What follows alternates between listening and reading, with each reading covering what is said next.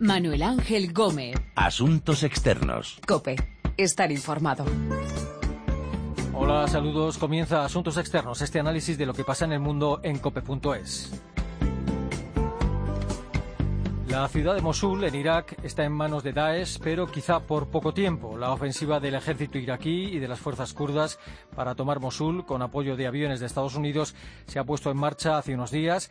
Esta ciudad se encuentra en poder de los yihadistas de Daesh desde hace más de dos años. Vivía allí entonces un millón y medio de personas. Cientos de miles de ellas han huido. En el camino hacia Mosul han sido liberados varios pueblos que también estaban en manos del llamado Estado Islámico.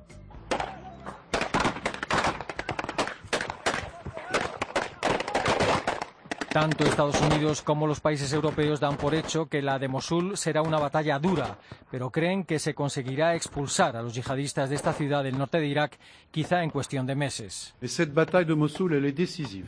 Elle est décisive sur le plan militaire. Elle frappe Daesh en son cœur, là où il avait cru pouvoir euh, constituer le cœur de son sanctuaire en Irak. El ministro de Asuntos Exteriores francés aseguraba que la batalla de Mosul será decisiva y que Daesh será derrotado.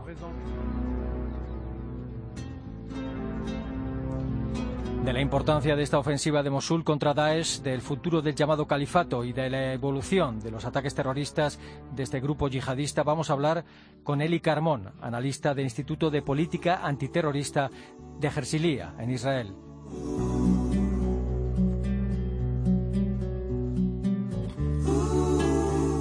Eli Carmón, analista del Instituto de Política Antiterrorista de Jersilía, en Israel. ¿Qué tal? Eh, saludos. Saludos, ¿cómo están? Eh, ¿Cuál es la situación de Daesh sobre el terreno en Irak y en Siria, por la información que tienen ustedes ahora mismo? Es claro que eh, el califato está en defensiva eh, y que en dos, tres meses esperamos las ciudades de Mosul y, en Irak y Raqqa en Siria serán liberadas eh, pero hay todavía un territorio tanto en el desierto, eh, principalmente en Siria, que no es claro eh, quién puede liberar. Y después hay una coalición muy especial, con conflictos internos entre los varios actores que participan en esta ofensiva, esta coalición. Entonces es posible que durante esta operación de liberación habrán también eh, conflictos entre los varios actores. ¿Es real el peligro de una entrada masiva en Europa y en otras regiones de yihadistas procedentes de Mosul una vez que sean expulsados de allí?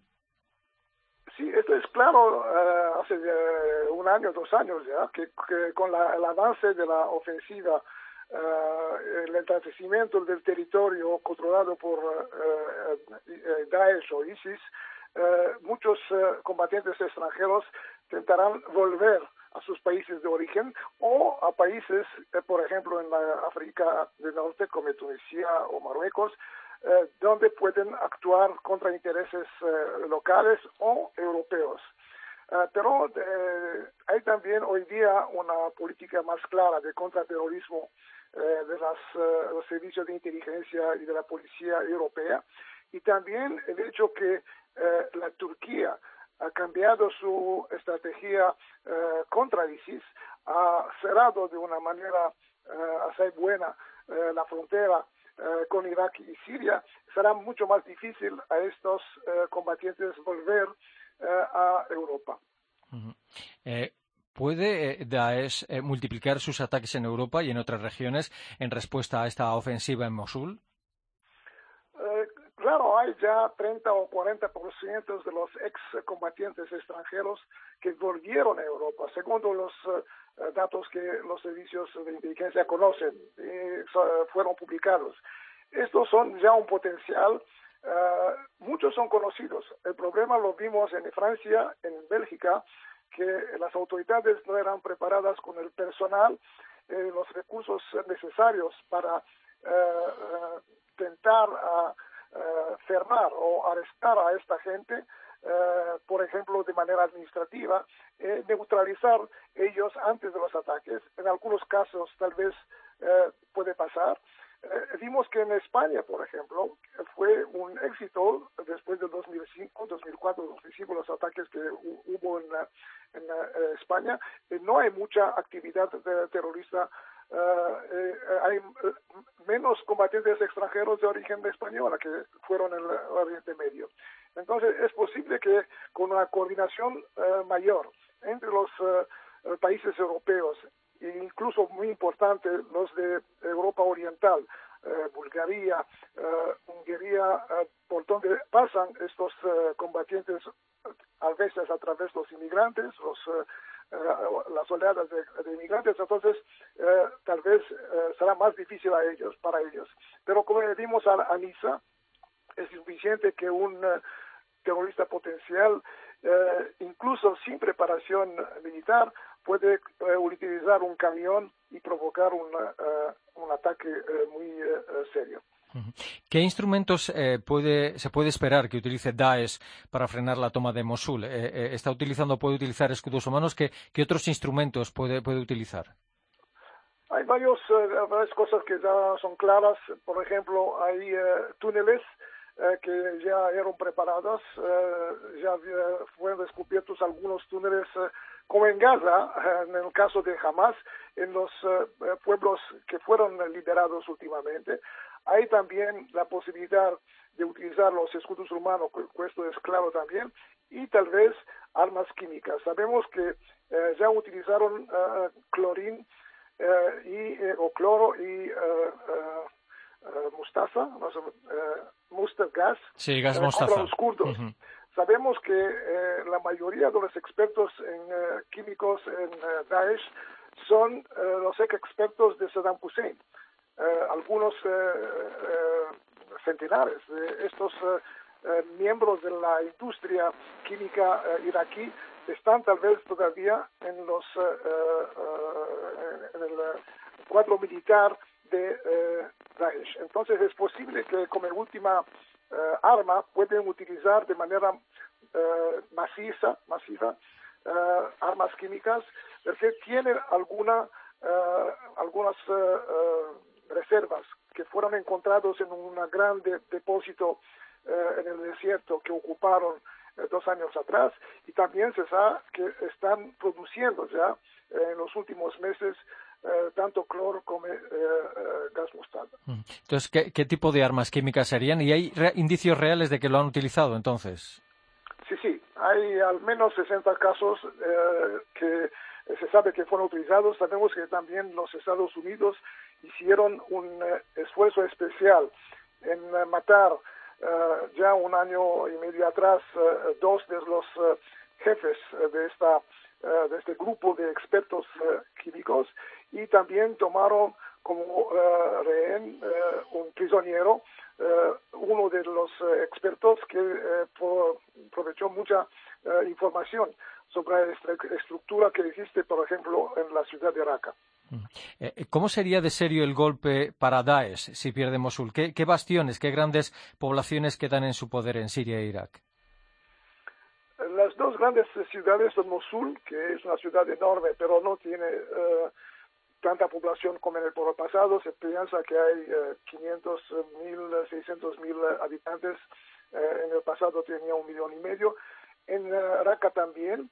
Eh, y creo que con el avance, con la pérdida de territorio, también la motivación de muchos combatientes está cayendo, bajando. la cuestión, la grande cuestión es qué pasa después de la ocupación o de la liberación de una gran parte de estas, estos territorios. Eh, porque en la eh, territorio enorme entre eh, Bagdad y Damasco, Bagdad en Irak Damasco en Siria, es una población suní que es la mayoría, que lucha tanto contra los chiíes en, en Irak y los alawitas en, en Siria, y se debe encontrar una solución a este problema mayor y no se ve que habrá una, eh, una solución política posible. Hay las dos coaliciones que son en conflicto hoy día, la coalición de los Estados Unidos, eh, en la cual hay una cierta participación iraní hoy día, y la coalición americana, rusa, donde hay el régimen de Damasco y Irán es muy envolvida ahí en Siria. Y hay también el elemento kurdo. Los kurdos son los más eficaces en la liberación de una gran parte del territorio que ocupan ya en los últimos dos años, incluso la ciudad de Kirkuk, donde ellos tienen la intención de ser autónomos o independientes. Entonces, ¿cuál será el conflicto entre el gobierno Shi de Bagdad y eh, el, uh, régimen de uh, Irbil en, en Kurdistán iraquí, que es también el conflicto entre dos partidos o dos tribus que tienen históricamente un conflicto de, de, de poder. Y hay la Turquía, la Turquía que está eh, envolvida hoy día en la lucha contra Daesh, pero también eh, contra, los kurdos en el norte de Siria. Y muchos no saben que ya de dos años tienen eh, una presencia militar en Irak, en un puesto donde están entrenando a algunos millares de kurdos y cristianos contra Daesh. Y ellos, ya Erdogan, dos días atrás, dijo, nosotros uh, seremos parte de la liberación de Mosul. Eh, ¿Por qué parece haber este frenazo o este parón en las acciones terroristas de Daesh, sobre todo en Europa, después de esa racha de ataques durante el verano y poco antes del verano? Parece que han ido a menos, ¿no? Sí, tal vez uh, que no, no, no hubo células que eran eficaces.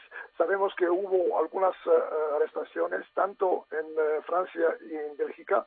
En, Alepa en Alemania también la, la, la, los terroristas que fueron activos no eran organizados en células tan importantes como en Bélgica y Francia. Entonces no hubo un éxito importante. Pero es posible que Daesh dio la orden a algunas células de esperar este momento, el momento en el cual hay una crisis uh, uh, en el, sobre el territorio que ellos controlan y también uh, necesitan una, una, un, una motivación más importante para atacar a los enemigos en su casa. En este caso hablamos de Europa, aunque Europa no es tan implicada sobre el terreno contra el Daesh, es más en los Estados Unidos, los países del Golfo, Uh, entonces, no, no es más para dar esta impresión que son activos y también motivar a la población local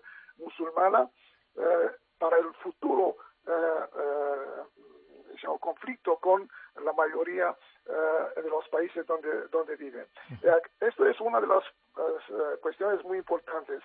¿Cuál será el futuro de la ideología de Daesh? es una ideología que será uh, importante en el futuro yihadismo, yihadismo en Europa, en el mundo, o tal vez uh, Al-Qaeda, que tiene una presencia importante de Pakistán y Afganistán, con la, uh, hoy día la, la, el hecho que Talibán empieza a controlar una parte del territorio de Afganistán. Con la salida de los americanos tal vez habrá uh, un acuerdo en el cual el talibán tiene control de territorio. Esto puede dar a Al-Qaeda la posibilidad de restaurar, restaurar su poderío o su influencia sobre los yihadistas. En el caso de Siria, por ejemplo, sabemos que el Jabhat al-Nusra, que hoy día cambió en Jabhat Fatah al-Sham, puede ser el verdadero movimiento o, o grupo eh, después que Daesh pierde su aura así de, de eh, eh, líder del califato, que hubo tanto éxito durante estos dos años. Entonces, muchos de los combatientes de Daesh pueden pasar a luchar con Jabhat al-Nusra. Y hay una otra posibilidad en, a largo plazo como eh, eh, pasó con la caída del imperio soviético del eh, bloque comunista. Los grupos de terrorismo y de insurgencia de extrema izquierda que hubo en Europa, en Alemania, en Italia, en América del Sur, perdieron esta motivación ideológica con el, la, la, caída del, no solamente del, del imperio soviético, pero de la ideología comunista. Tal vez la destrucción del califato puede provocar una, haber una influencia positiva en el senso que muchos yihadistas pueden pensar que tal vez ahora no es el momento histórico para eh, continuar la lucha. La eliminación de varios de sus líderes en los últimos meses ha ayudado a debilitar el, llamado Estado Islámico. Sí, eh, esto es muy importante eh, porque si es hecho de manera, decimos, continua, es mucho más difícil a ellos coordinar todo este ejército que construyeron incluso coordinar la actividad de las células eh, en el exterior. Eh, y eh, sabemos que muchos huyeron, por ejemplo, se fueron en, Libia para intentar organizar ahí una, provincia jihadista. No hubo tanto éxito, últimamente perdieron también el control de Sirte.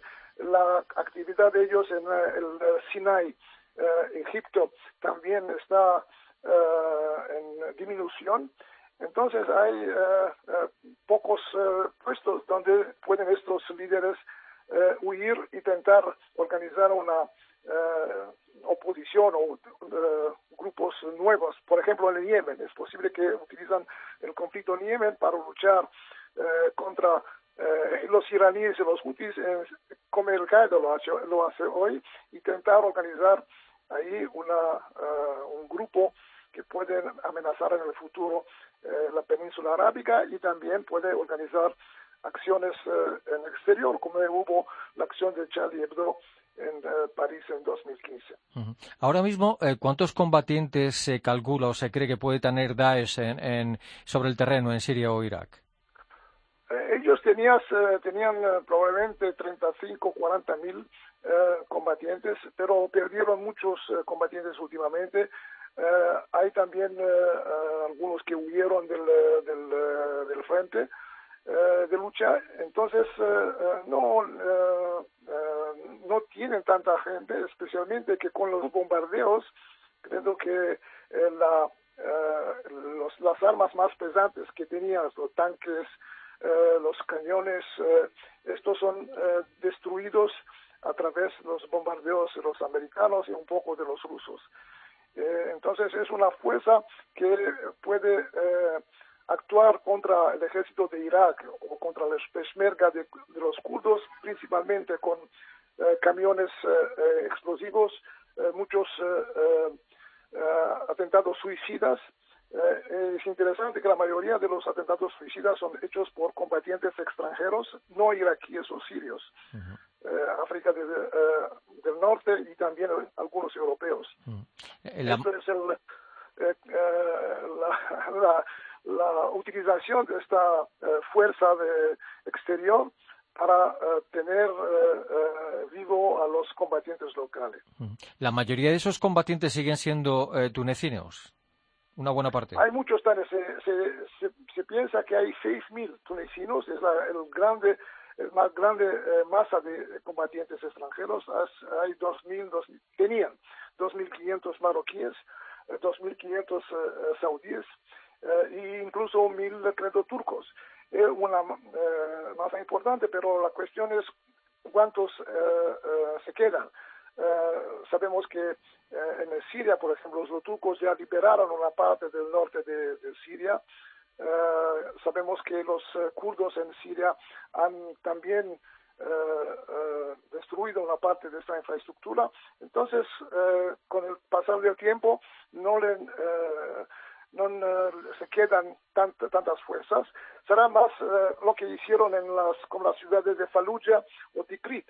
Es una resistencia en defensiva, pero que no tiene ninguna otra eh, posibilidad, deben sacrificar, sacrificar sus vidas y intentar uh, fermar a las fuerzas uh, iraquíes, a los batallones de movilización popular que son de hecho adestrados por los iraníes, incluso con comandantes iraníes, y incluso algunos elementos cristianos y yazidis que hoy día quieren tomar venganza de lo que pasó un año o dos años atrás.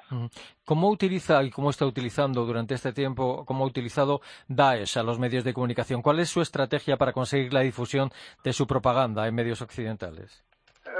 vemos que en los últimos meses hay mucho menos propaganda. Hay menos propaganda violenta en el senso de ejecuciones para influir los enemigos. Y también es interesante, por ejemplo, cómo los turcos, con el apoyo de los opositores suníes en el norte de Siria, ocuparon la ciudad de Dapik, que es una, una ciudad símbolo del apocalipso que, en el cual ellos están creyendo, han cambiado el nombre del, de este jornal Tapik que tenían en un nuevo en, en, el senso que han entendido que el nombre de Tapik no tiene más este significado para los, los simpatizantes. Eh, ¿Y qué tratamiento recibe Daesh en los medios occidentales, en su opinión, en países como Estados Unidos, en Europa o en Israel? Eh, está considerado realmente como un enemigo eh, que se debe destruir, que no se puede negociar con ellos. en Israel, en, los últimos dos o tres meses, fueron encontrados dos o tres células que intentaron de organizar eh, algunos atentados, pero no, no consiguieron nada de, de, eh, importante. Eh, entonces, eh, es posible, por ejemplo, que utilizan en Gaza algunas células, pero ahí jamás hay interés a no permitir a esta explosión, en tanto ellos están en una situación de, defensiva. En, de modo general, se puede decir que realmente Daesh está en su fase final eh, come califato, eh, come eh, proto-Estado, un quasi Estado que tenía un territorio enorme sobre su control y también una población de 8 o 9 millones de personas con un eh, ejército que era a veces más fuerte que el ejército iraquí. Pero eh, sobre el asunto de los medios de comunicación, por ejemplo, ¿usted cree que los medios de comunicación occidentales están actuando correctamente en el tratamiento que dan a Daesh o están haciendo a veces el juego a los yihadistas dejando que Daesh les utilice? No, yo creo que no, eh, los medios de comunicación occidentales no tienen tanto, tanto importancia, tal vez en el eh, la crítica que hacen a las autoridades que no fueron preparadas, eso es importante. Eh, y también este, eh, será interesante cómo reaccionará la población musulmana en Europa a este, esta desaparición del califato y cuál será la actitud de los medios de comunicación y la, del público en general eh, sí hay una recrudescencia eh, de actividades violentas, eh, principalmente en los jóvenes que viven en Europa. Usted ha mencionado hace un momento a España, decía que no hay tantos combatientes extranjeros españoles que se hayan sumado a este grupo yihadista. ¿Eso a qué se puede deber? Es muy interesante. Creo que en el pasado España fue un país muy importante para la actividad eh, sabemos que uh, antes del uh, eh, 11 de septiembre había una célula muy importante que, que era preparando estos atentados importantes en Estados Unidos. Sabemos que algunos operativos muy importantes de Al-Qaeda vivieron en, España, incluso algunos que vivieron de la Chechnya. Y después hubo el gran atentado en marzo de 2004 Después, la actividad eh, muy intensa y muy eficaz de los eh, eh, servicios de inteligencia, de la, policía, la Guardia Civil, fue con muy mucho éxito. prácticamente todas las células, los tentativos de organizar atentados importantes en España, no, hubo, no tuvieron éxito. Esto tal vez, tal vez provocó también eh, eh, una eh, pérdida de motivación para andar y luchar en Siria e Irak. Pero es claro hoy día cuando vemos los nombres, por ejemplo, en Francia, 1.700, 1.800 combatientes. en Bosnia, un pequeño país, 300 combatientes. Entonces España creo que tiene 130 o tenía 130, 140, es muy poco eh, teniendo en cuenta la gran, eh, el número de eh, musulmanes que viven en España. De acuerdo, Eli Carmón, analista del Instituto de Política Antiterrorista de Jersilía en Israel. Gracias por su tiempo, por atendernos una vez más y un saludo.